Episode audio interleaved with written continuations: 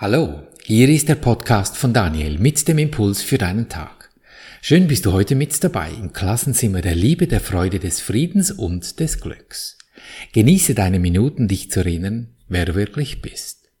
Das Thema heute glückliche oder böse Träume. Prüfe mal in deinem Leben, auf was sich deine Ängste begründen. Wenn es eine Finanznot ist, dann würdest du doch sagen, ja, es ist offensichtlich. Der Kontostand zeigt es mir schwarz auf weiß. Und es hat einen scheinbaren Grund.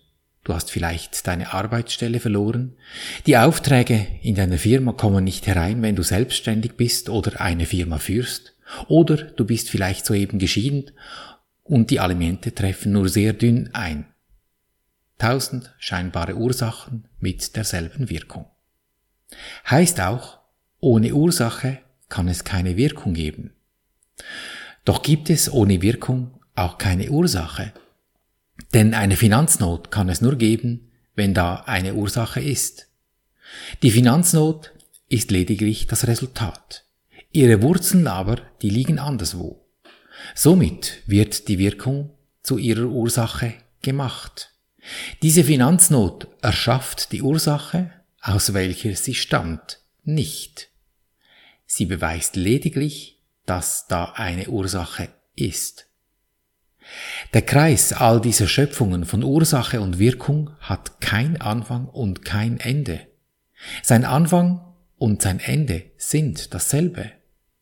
Das macht es für unseren Verstand so schwierig, weil er etwas greifen möchte, um es zu beurteilen und dann seine Lösungsangebote aufzubauen, die uns dann immer ins selbe Dilemma führen, dass du irgendwann vor lauter Bäume den Wald nicht mehr siehst.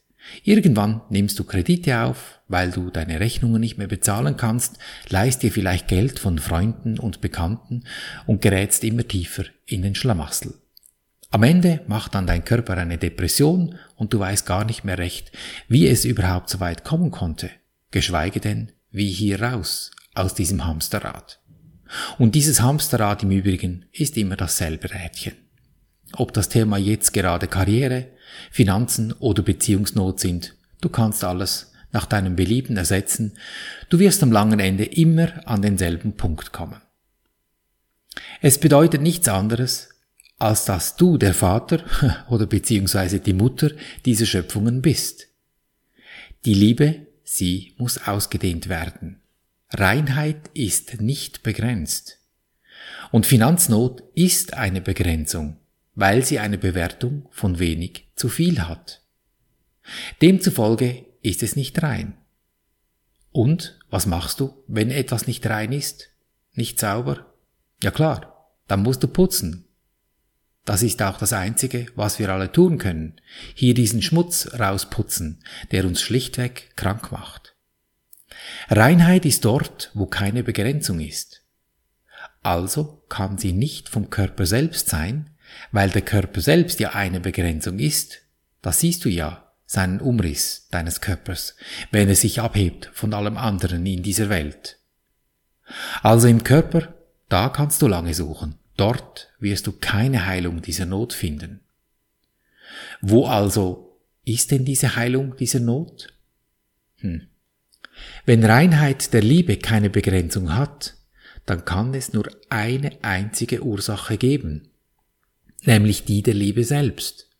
Und sie ist bereits heil, weil sie eine Energie ist. Nicht zwei, nicht fünf, nicht hundert. Sie, diese eine, die Liebe, sie will sich lediglich zum Ausdruck bringen. Das ist alles. Wenn sich eine Not in dein Leben einschleicht, dann nur deshalb, weil du nicht glaubst, dass es nur eine Wirkung, die der Liebe geben kann. Das ist das große Missverständnis hier. Dass du glaubst, nur weil du Finanznot erfährst, dass sich die Welt gegen dich richtet. Doch du selbst hast eine Ursache gesetzt, obwohl du gar keine Ursache zu setzen brauchst. In dem Moment, wo du akzeptierst, dass es nur eine Kraft gibt, die nur eine Wirkung hat, in dem Moment beginnt es sich zu lichten in dir. Diese Schwere weicht und das ist das, was du tun kannst. Die Schwere selbst, die kannst du nicht entfernen. Doch du kannst dir bewusst machen, was du hier genau tust. Dass du auf diesen Witz reingefallen bist, du könntest selber verschiedene Ursachen machen und es dann noch besser machen als diese Liebe selbst. Doch dieser Irrglaube führt dich lediglich dann genau in diesen Wald mit diesen vielen Bäumen und so und dem Überblick. Du weißt, was ich meine. Es ist überhaupt nichts geschehen, außer dass du dich in Schlaf versetzt und einen Traum geträumt hast, in dem du dir selbst ein Fremder warst und nur ein Teil des Traumes eines anderen. Das Wunder dann, wenn sich Dinge wie wundersam ereignen, mit dem du Ego Verstand nicht gerechnet hast, weckt dich nicht, sondern es zeigt dir einfach, wer der Träumer ist es lehrt dich, dass es eine Wahl der Träume gibt, solange du noch schläfst, die davon abhängt, was der Zweck deines Traumes ist. Hast du den Wunsch nach Träumen der Heilung oder nach Todesträumen? Ein Traum ist insofern wie eine Erinnerung, als er bildlich darstellt, was du gezeigt bekommen wolltest. Ein leeres Schatzhaus mit einer offenen Tür birgt alle deine Fetzen der Erinnerungen und der Träume. Wenn du aber Träumer bist, nimmst du wenigstens das wahr, dass du den Traum verursacht hast und auch einen anderen Traum akzeptieren könntest. Doch für diese Änderung des Trauminhaltes muss eingesehen werden, dass du es bist, der das Träumen träumte, das du nicht magst. Er ist nur eine Wirkung, die du verursacht hast, und du möchtest nicht Ursache dieser Wirkung sein. In Mord- und Angriffsträumen bist du das Opfer in einem sterbenden, erschlagenen Körper.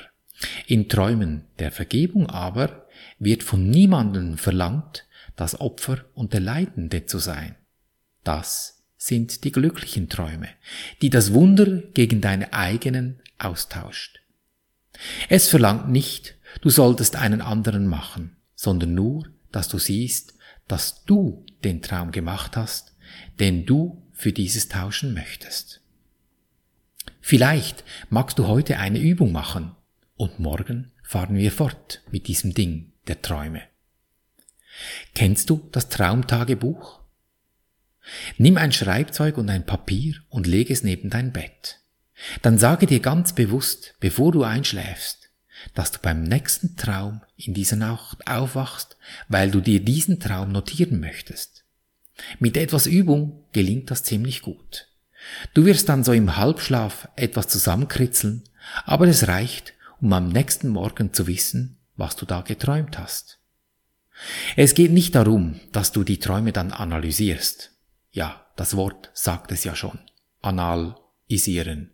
Da kommt nur das Resultat heraus, was längst verbraucht wurde. Und da in dieser Scheiße rumzuwühlen, bringt dir auch nicht wirklich Neues zutage. Außer du spielst Schmeißfliege, die das soeben Ausgeschiedene wieder zersetzt und es in eine neue Form bringt. Das wäre dann Transformieren. Es geht mit dem Traumtagebuch lediglich darum, die Erfahrung zu machen, dass du der Träumer oder die Träumerin bist. Nicht einfach Opfer der Träume und da war irgendetwas Komisches, sondern dass du hingehst und es bewusst machst, was da abläuft mit den Träumen, den Ursachen und den Wirkungen. Du hast es vielleicht noch nicht fertiggebracht, vor dem Traum zu definieren, was du jetzt träumen willst. Doch immerhin hast du entschieden, ich will aus diesem Traum jetzt aufwachen und bewusst machen, was da hier abläuft. Diese Träume zu definieren, ist ja im Grunde diese Sache, die wir hier zusammen jeden Tag üben in diesem Klassenzimmer, damit du Ursache und Wirkung in die richtige Reihenfolge bringst. Weil wenn du eine Not hast und die dir nicht gefällt, was Nöte so an sich haben, dann dreh einfach den Spieß um. Dann wirst du schon sehen, wo es dich hinführt, in glückliche Träume und nicht in böse. Und die Handlungen werden entsprechend sein. Also komm, nimm eines dieser üblen Träume, die dich hier im Moment plagen, vor dich hin, mental natürlich, und ich spreche für dich diese vier Schritte mit diesen erlösenden Worten, dass du aus diesem bösen, die glücklichen Träume gestalten kannst. Der erste Schritt. Ich danke dir, Universum, dass du mich gehört hast. Ich wusste, dass du mich allzeit hörst. Sie hat sie dir geliefert, diese Not. Vielleicht sind es die Finanzen, vielleicht ist es auch etwas anderes, aber immerhin das habe ich bestellt. Dann geht zum zweiten Schritt. Ist es das, was ich sehen möchte? Will ich das? Das Gute? Das lassen wir, die sprudelnden Finanzquellen, die lassen wir sprudeln. Das etwas Schwierige, das klemmt, das nehmen wir uns jetzt hier zur Brust. Dort, wo das Herz ist und gehen zum dritten Schritt und sagen, lieber Engel, Name, Friede und Freude biete ich dir an, damit ich in Frieden und Freude leben kann. Und dann halte einen Moment inne und lausche, denn du hast diesem Schwierigen, dieser Not etwas Gutes angeboten. Vielleicht auch Wohlgefallen, vielleicht auch Fülle, was immer es war. Doch wenn du diesem Schwierigen das angeboten hast, was jetzt schön ist, dann muss es eine Wandlung machen. Dann ist eine andere Stimmung. Und diese Stimmung, wie spürt, wie fühlst du dich? Diese willst du jetzt.